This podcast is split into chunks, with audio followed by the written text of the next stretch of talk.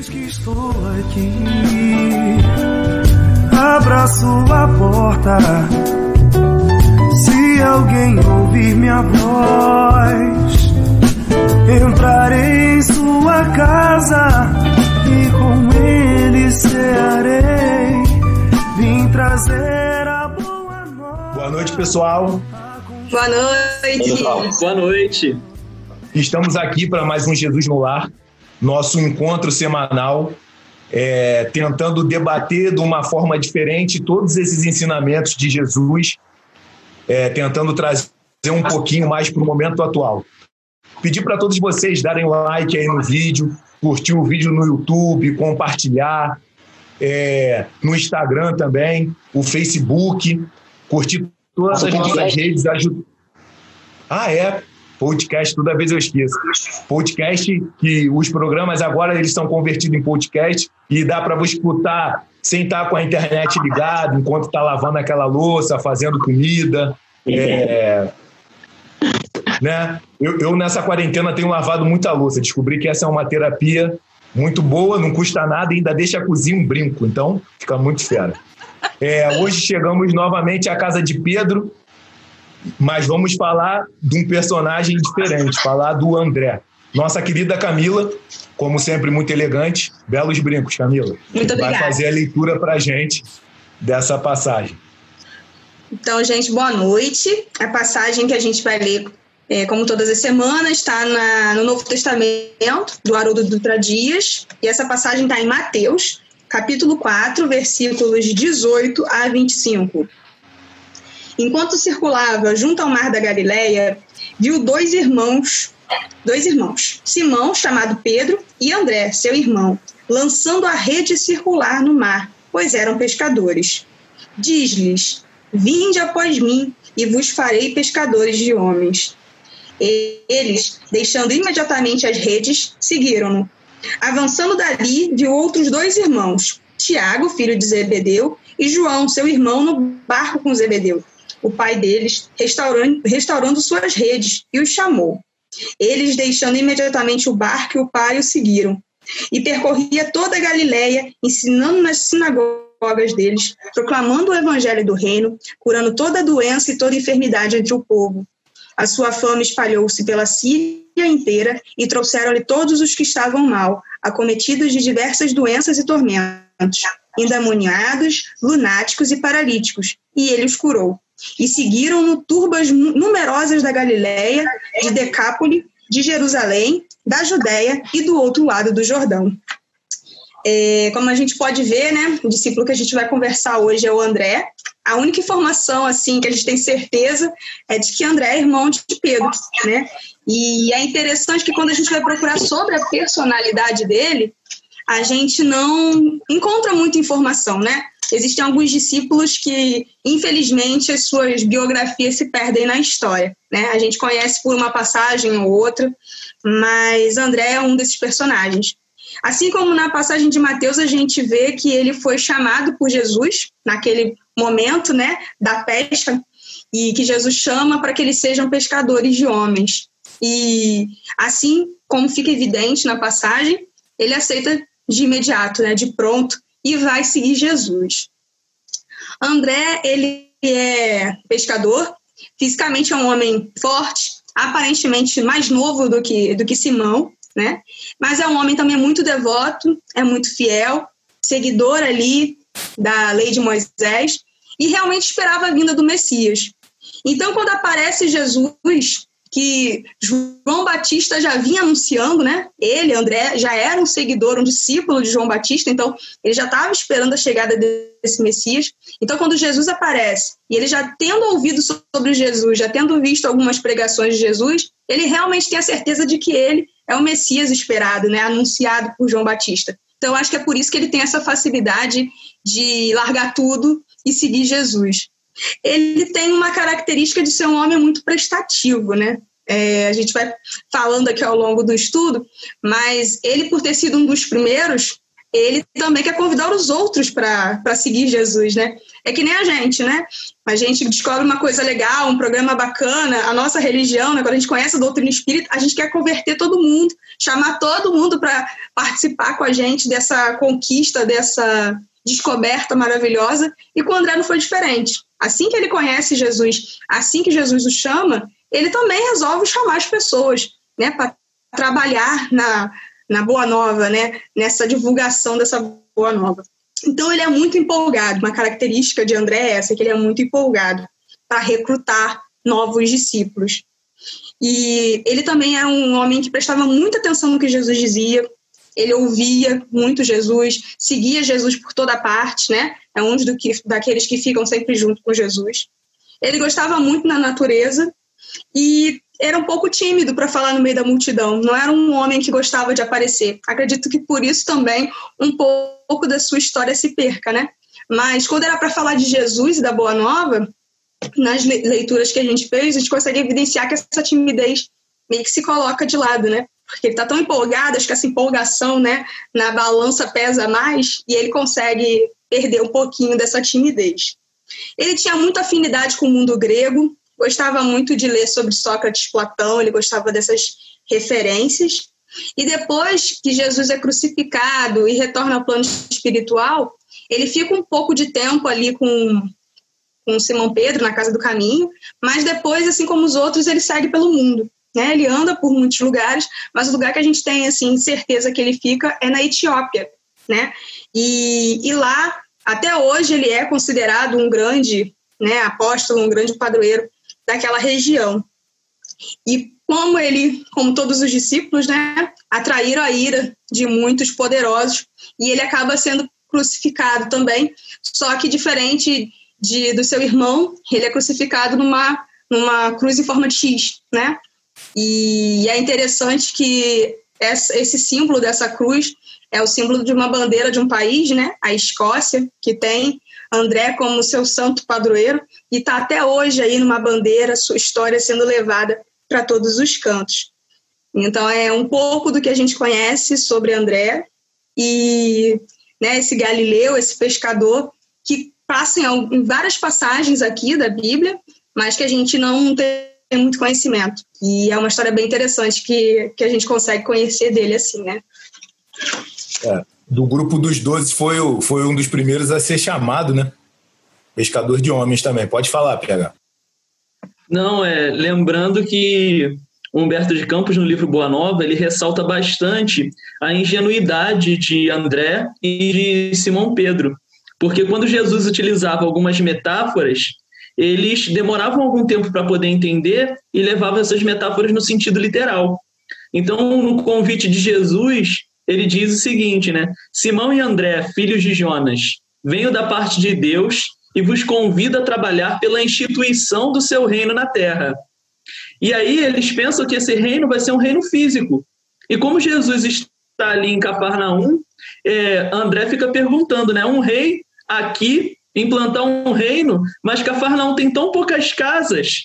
E aí Pedro fala, não, mas é, ao longo do lago tem muitas aldeias, dá para construir muita coisa. Então eles pensam primeiramente no lado material né, da, das palavras de Jesus. Mas conforme eles vão caminhando com Cristo, eles vão entendendo o sentido das palavras dele. Até porque na intimidade, Jesus sempre procurava esclarecer né, as palavras para cada um dos discípulos é, é, era um pensamento comum, né? Tanto é que no outro episódio a gente vê que Salomé e Zebedeu também pensaram assim como Pedro e Tiago, da primeira forma. Pablo, eu antes de passar a palavra para você, eu gosto sempre de ressaltar esse fundo. E hoje eu diria que esse fundo me lembra a Capela Sistina. É, esse fundo é outro agora. Mas é bonito demais. Pode ir aí, meu amigo. BH falou aí, eu estou pensando aqui, eles levaram, levavam ao pé da letra, né, o pessoal. Eu estou pensando se Jesus passasse e falasse, galera, vamos virar uma massa lá em casa, se eles, eles iam entender desse jeito, né? É... Né, eles levavam ao pé da letra. Eu, quando, quando eu passo nesse, nessa, nesse trecho do livro do Boa Nova, que Jesus começa a arrebanhar os, as pessoas que vão trabalhar com ele na implantação desse reino, eu fico sempre comparando isso, até por conta mesmo da, do meu trabalho, com uma empresa, né?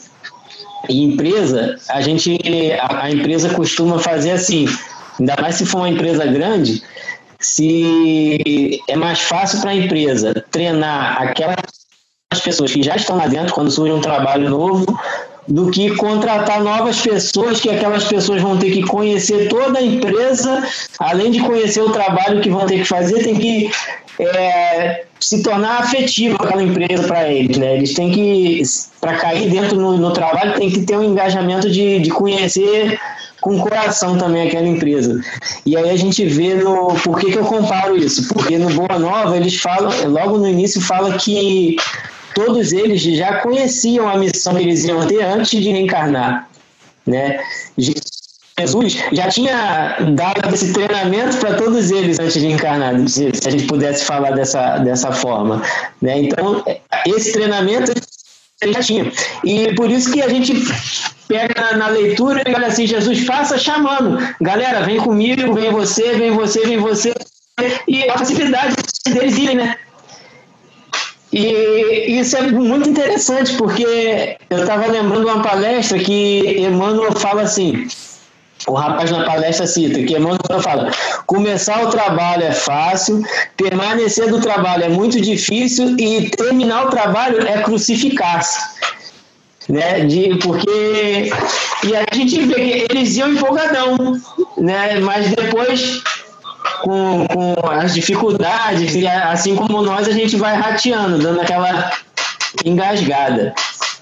E essas informações que a gente tem né, do Boa Nova é que todos eles que todos aqueles que Jesus convidou para serem os apóstolos eles já haviam sido tido essa preparação. Isso é muito interessante para mim. Pelo menos eu, eu acho isso muito interessante e quando quando está nesse trecho, lá no capítulo 6 do Boa Nova, tem um, um trecho que fala assim, é, sobre a fidelidade a Deus. Né? E, e a, os apóstolos, eles lembram muito a gente, até mesmo no sentido de empresa, se fosse uma empresa, se fosse uma empreitada, um trabalho, eles lembram muita gente que nesse capítulo de fidelidade a, a, Deus, o André ele pergunta, né? Ele, ele quer dar um migué, ele chega, não, ele quer meter um atestado. E se eu tiver um, se eu tiver doente, como é que eu vou poder trabalhar?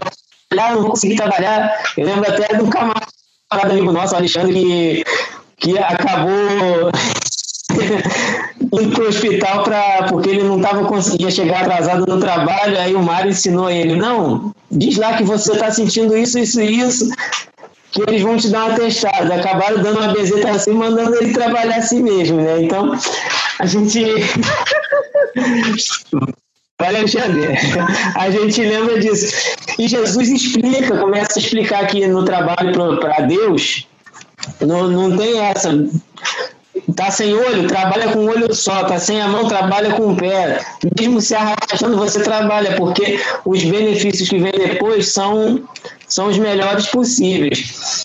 E pensando nessa questão do André e do, dos outros apóstolos terem aceitado tão tão fácil esse chamado e juntando com aquilo que eu estava falando no início de eles já terem sido preparados no livro Vivendo com Jesus da Amélia Rodrigues a gente vai encontrar uma narrativa dela que nesse momento aí que ela está chamando que Jesus está chamando que ela fala assim que na acústica do ser eles identificavam aquela voz. Parecia que eles já conheciam Jesus de algum lugar né? E aquela voz que parecia adormecida né? se levantou dentro deles e aí explica a empolgação que eles tiveram, né? O André, apesar de ser um camarada bem tímido, ele, ele tem papel importantíssimo, assim como todos os outros. E é, a galera saiu depois que, que, que Jesus parte, eles começam a, a trabalhar em prol do reino, né? Aquela voz que parecia adormecida também está dentro da gente a gente também pode fazer o trabalho que eles fizeram, né? Jesus pode estar passando aí chamando a gente. O mundo pode até tá, não, ser o mesmo daquela, daquela época, mas ainda tem os mesmos sofredores, ainda tem os mesmos necessitados. tem aleijado de corpo, de mente, né? A gente vai encontrar as mesmas características, só mudou a aparência ali. As almas que, que estão adormecidas ali, que precisam relembrar essa voz que todo mundo já ouviu a voz de Jesus, é porque a gente às vezes não lembra, né? Nós não somos diferentes dos apóstolos. Cada um de nós tem a mesma importância para Jesus. E todos, sem exceção, em algum momento vão ser, a gente vai ser chamado ali. O que muda é só o momento mesmo. Porque as palavras de Jesus são palavras de vida eterna. São palavras que vão despertar no, no momento exato ali que a gente precisa acordar. Para André, para Pedro, para aquela galera toda, foi há dois mil e poucos anos atrás. A gente está sendo essa, essa hora que Jesus está passando ali na beira do nosso portão e falando: Pablo, vem, Camila, vem, PH, Leandro, e vamos embora. E aí a gente, a gente tem outras ferramentas para arrebanhar a galera, né? Eu gosto muito desse, desse chamamento de Jesus. É, isso que o Pablo falou é muito, muito interessante mesmo. E Pablo estava falando, eu estava relembrando do primeiro episódio que a gente falou sobre a casa de Jesus, onde ele nasceu, e falamos sobre a infância de Jesus. Aí tem um capítulo no, no Boa Nova que fala sobre Jesus e João Batista, né? E Jesus fala que dentre os homens, João Batista foi o maior. E André era discípulo de João Batista. E no livro Tribos de Deus, fala que ele e Pedro tinham visto Jesus falando um dia antes de Jesus e convidar eles. É, são é, esse a Boa Nova e esses livros todos que a gente tem usado na bibliografia são livros que enriquecem muito. Eliana. Oi. É, é, é, muito difícil a gente pensar assim, ah, eu conheci Jesus antes e a gente pensar que eles eram os camaradas que não, não acreditavam em nada. Eles já tinham dentro deles alguma coisa e eles já buscavam. Quando Jesus passa chamando, é só isso. É, eles sabiam, né? Eles sabiam da missão que era, mas eles não sabiam que a missão que a pessoa que eles iam seguir ia mudar o tempo, né? Ia, ia mudar a história da humanidade. Eles sabiam que a missão era grande, mas não sabiam que era tão gigante. E mesmo assim, com o livre-arbítrio, eles aceitaram e conseguiram cumprir até o final. E. É. isso que você falou, que todos nós vamos ser chamados em algum momento, é a questão da gente aproveitar. Em outros episódios, vocês falaram de personagens que não aproveitaram, e agora a gente vai ter uma. A Camila vai ler para a gente aí um conto interessante dos Homens Prodígio. É, Homens Prodígio está no livro Luz Acima, do Espírito Humberto de Campos, capítulo 49. Conta-se que André, o discípulo prestimoso, tão logo observou o Senhor à procura de cooperadores para o ministério de salvação, compareceu certo dia à residência de Pedro com três companheiros que se candidatavam à divina companhia. Recebeu-os Jesus com serenidade e brandura, enquanto o apóstolo apresentava os novatos com entusiasmo ingênuo. Este mestre, disse tocando o braço do mais velho, é Jacó, filho de Eliaquim, o condutor de cabras, que tem maravilhosas visões do oculto. Já viu os próprios demônios flagelando homens imundos e quando visitou Jerusalém na última peregrinação ao templo, viu flamas de fogo celeste, celeste sobre os pães da proposição. Enxergou também os espíritos de gloriosos antepassados entre os sacerdotes, surpreendendo sublimes revelações do invisível. Ante a expectação do divino amigo, o aprendiz acentuou: Parece-me excelente companheiro para os nossos trabalhos. Jesus, contudo, Pousando no candidato os olhos firmes, fez interrogativo gesto para Jacó, que, docemente constrangido pela silenciosa atitude dele, informou: Sim, é verdade. Sou vidente do que está em secreto e pretendo receber lições da nova escola. No entanto, receio a opinião pública. Trabalho em casa de Prisco Bitínio, o chefe romano, e recebo salário compensador. Se souberem por lá que frequento essas fileiras, provavelmente me expulsarão. Perderei meus proventos e minha família talvez sofra fome.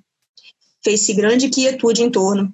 Jesus manteve-se quase impassível. Seus lábios mostravam um ligeiro sorriso que não chegava a evidenciar-se de todo.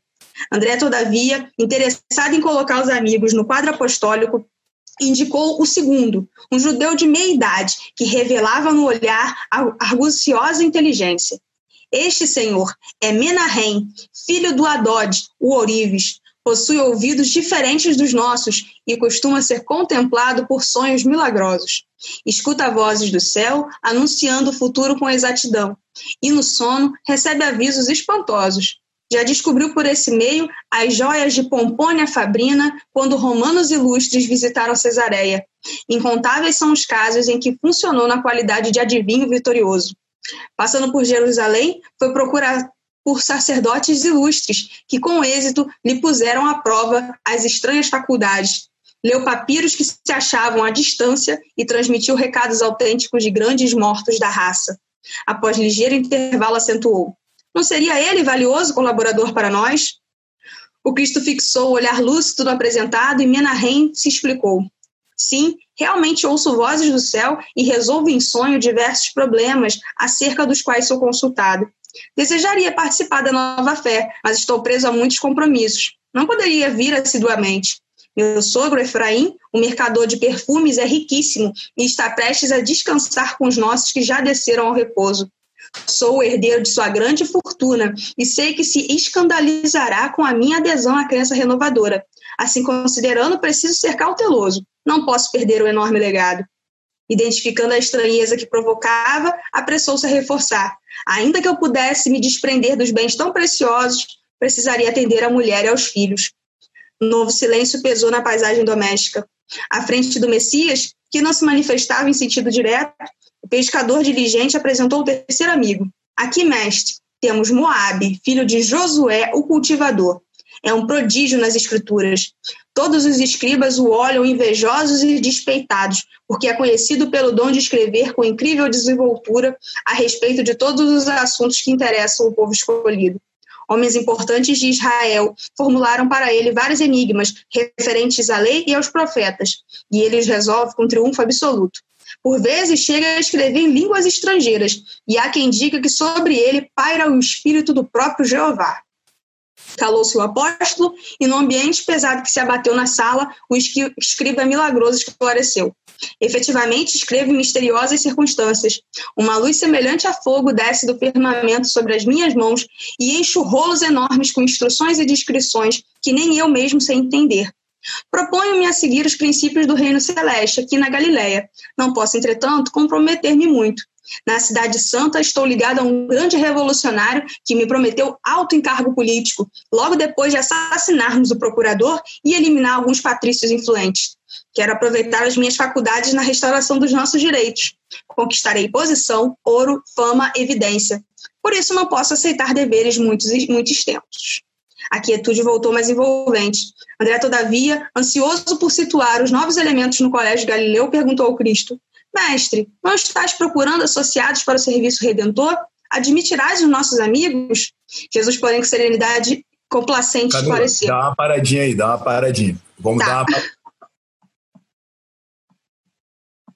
uma Vamos deixar o final para. Ok. Então, vamos, vamos por parte, né? É, André, ele está em toda a sua ingenuidade, em toda a sua empolgação, querendo levar pessoas que têm dons que ele acha que irão agregar. E essas pessoas realmente têm dons. Mas só que no decorrer ali, no desenrolar da conversa, a gente repara que eles ainda não estão dispostos a é, Jesus não passou na porta dele, mas o discípulo foi lá, buscou pessoalmente, né? O apóstolo foi lá, André trouxe ele para ficar de frente com Jesus. Falando um pouquinho da questão psicológica ali daquele momento, um, um grande psicólogo, Pablo, vamos junto comigo, Carl Jung, isso? Esse cara aí, Carl Jung. Carl Jung, muito bem. Divaldo usa muito ele nas palestras. Ele fez um. um então, numa das palestras, Divaldo, é, baseado num estudo dele, foi mostrando a, as, as faces da personalidade, né? É, ânimas e ânimos, né? A parte masculina e a parte feminina, a, a doçura e a parte mais, mais justa, mais dura de Jesus. E ele foi discorrendo de, de diversas passagens. Aí eu estava vendo aqui, nos nossos capítulos, o Jesus também foi usando isso. E quando André chega para apresentar esses candidatos, vocês podem ver que Jesus não fala nada. Mas Jesus, olhando sério para eles, e conseguem enxergar o que há de verdade dentro do coração deles e qual é a verdadeira intenção, quais são as aspirações daquele ego. Então Jesus consegue ver aquelas projeções que eles fazem. E não são projeções da Boa Nova, são projeções do homem velho, de coisas do mundo.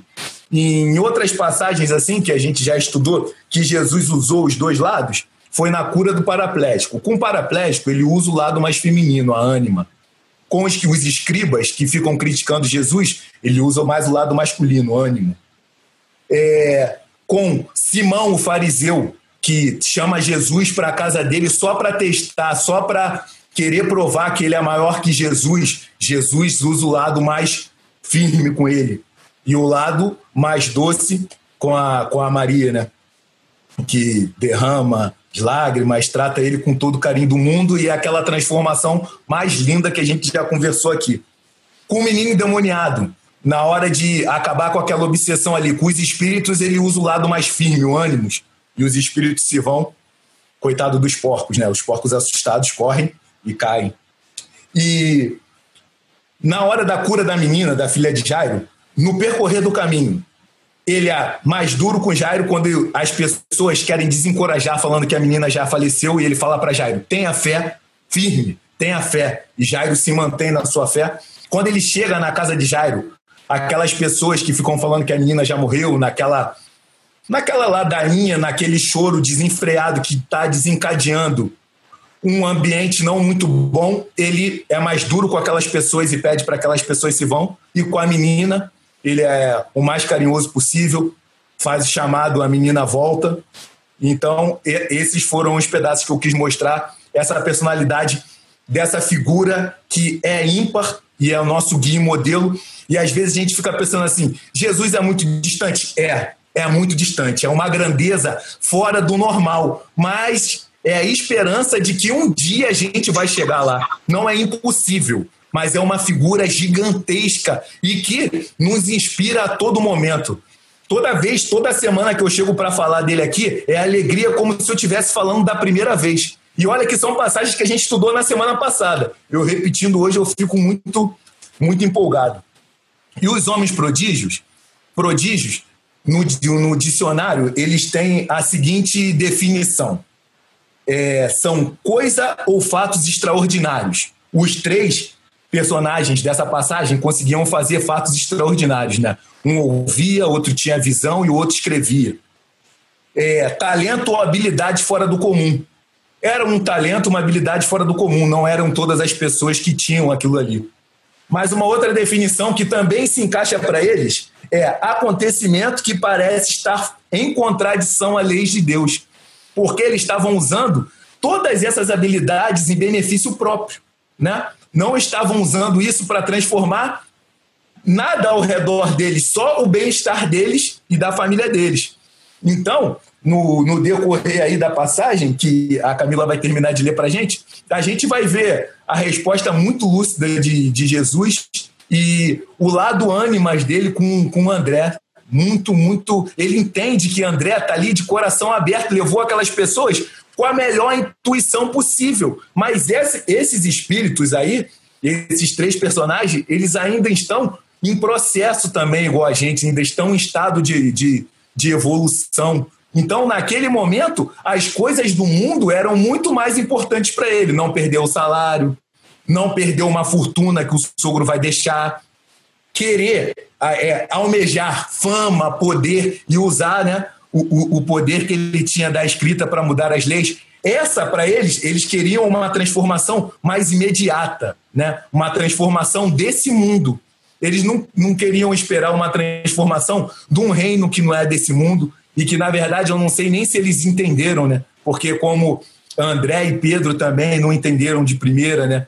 É, Salomé e Zebedeu também não entenderam de primeira. Não sei se esses três personagens entenderam. Vocês veem se vocês repararem, todos eles têm de primeira boa vontade. Aí casa muito com o que o Pablo falou: iniciar o trabalho é fácil, mas permanecer é difícil, né? Aí eles veem, ó, eu posso ficar, mas não posso muito, porque eu tenho isso, tenho aquilo, se alguém me vê aqui.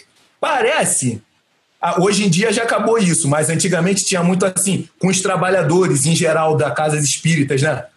Antigamente acontecia isso, hoje em dia não acontece mais não. Todo mundo que pega um trabalho, né? A gente vai com aquele trabalho até o final.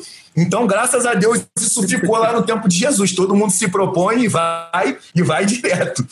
Mas aí agora, é, mas isso é tudo é um processo. Vocês veem que ele tinha uma boa vontade, mas as coisas do mundo, o ego estava muito inflado, o ego ainda estava orgulhoso, arrogante, ganancioso. Ainda não era um ego humilde, né? Então, Camila, pode terminar de ler aí a, a passagem para gente. Então, Jesus, porém, com a serenidade complacente, esclareceu: Não, André, sigam os nossos irmãos em paz. Por enquanto, o roteiro deles é diferente do nosso.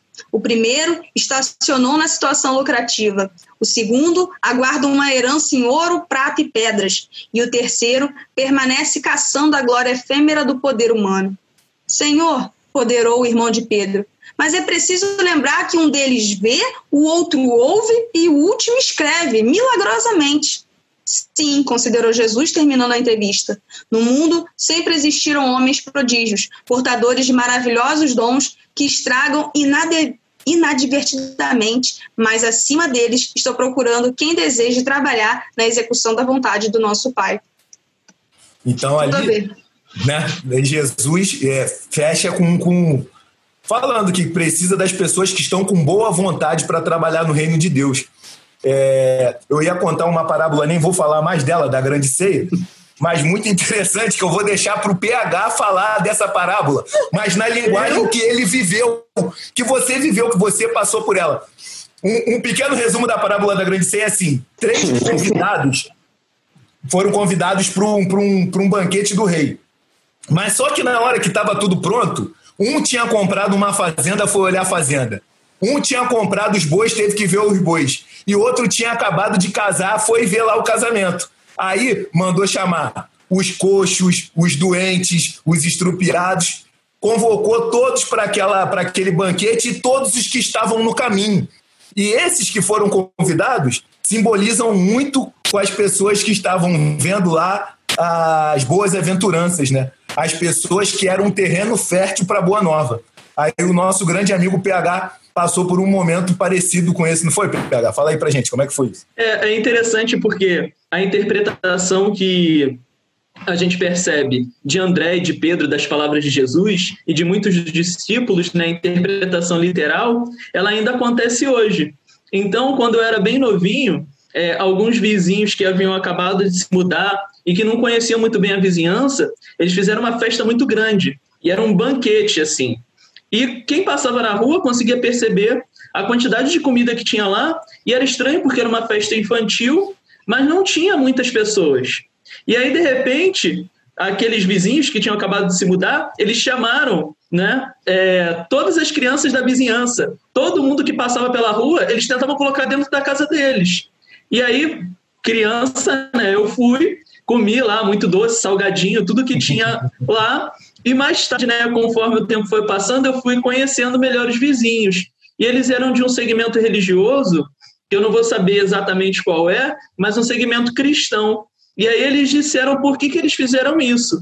Porque, segundo a religiosidade deles, seguindo a ideia dessa parábola, eles deveriam convidar para as suas festas os pobres e os estados. Então eles me convidaram. Tu estava em qual categoria, PH? Então, eu não sei, eles não me esclareceram. Espero que pelo menos eles, na categoria de pobre, né? Eles, eles, eles te contaram que você estava na categoria, não quiseram botar detalhes.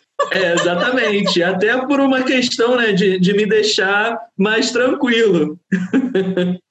Mas é interessante essas interpretações que a gente acaba dando para as palavras de Jesus, né? A gente segue muito as coisas no sentido literal, ao invés de perceber a profundidade das palavras de Jesus. Isso está de acordo com o nosso grau de evolução.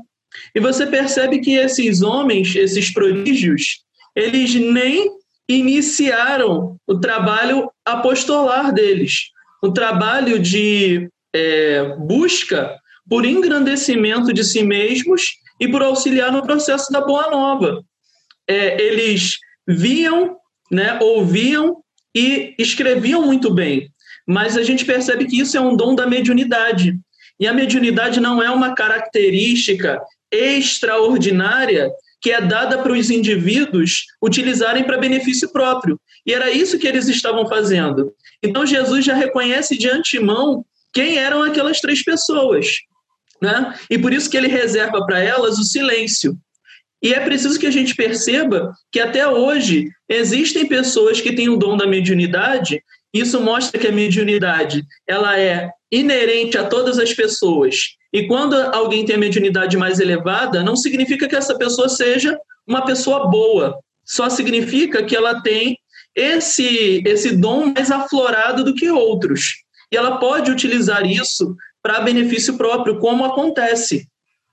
Então, é, é preciso que a gente, sim, fique de olho, fique atento a essas pessoas que utilizam a mediunidade fingindo que são boas para benefício próprio, né, para conseguir enriquecer de alguma forma, para conseguir enganar as outras pessoas. A gente precisa ficar de olho nisso, porque o mais importante é a mensagem. Não importa se ela é mediúnica ou não. O que importa é a mensagem, é positiva, é benéfica, está arraigada nos ensinos de Jesus. Então, excelente. Se não está, que a gente haja como Cristo agiu nesse momento, apenas com o silêncio.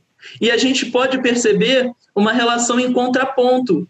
Por quê? André era um discípulo prestimoso, era uma pessoa extraordinária, já tinha espiritualidade dentro de si ele caminhou junto de João Batista e depois seguiu a Jesus quando reconheceu nele o Messias. Então ele tinha uma espiritualidade muito grande, sem necessariamente trabalhar com o dom da mediunidade. Não que ele não fosse médium, não é? Mas naquele momento, aqueles indivíduos pareciam extraordinários para ele.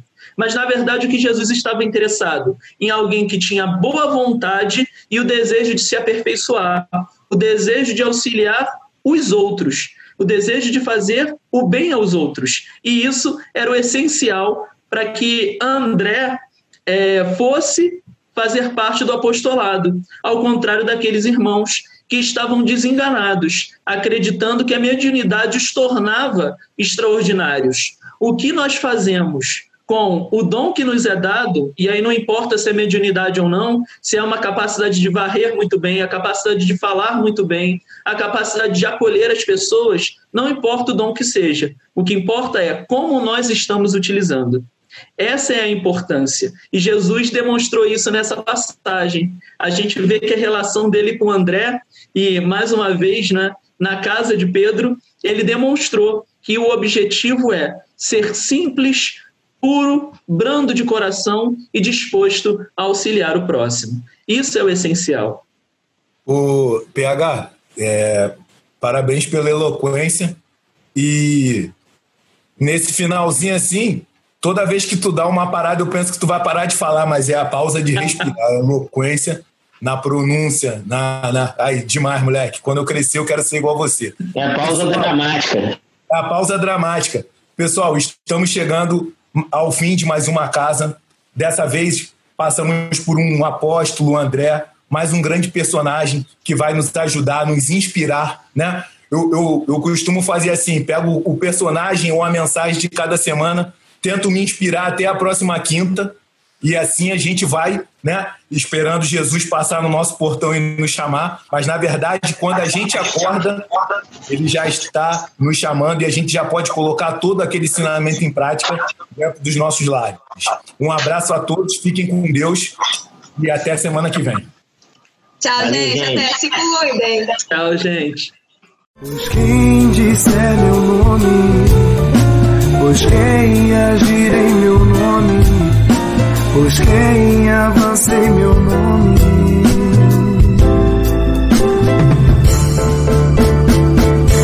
Ali estarei.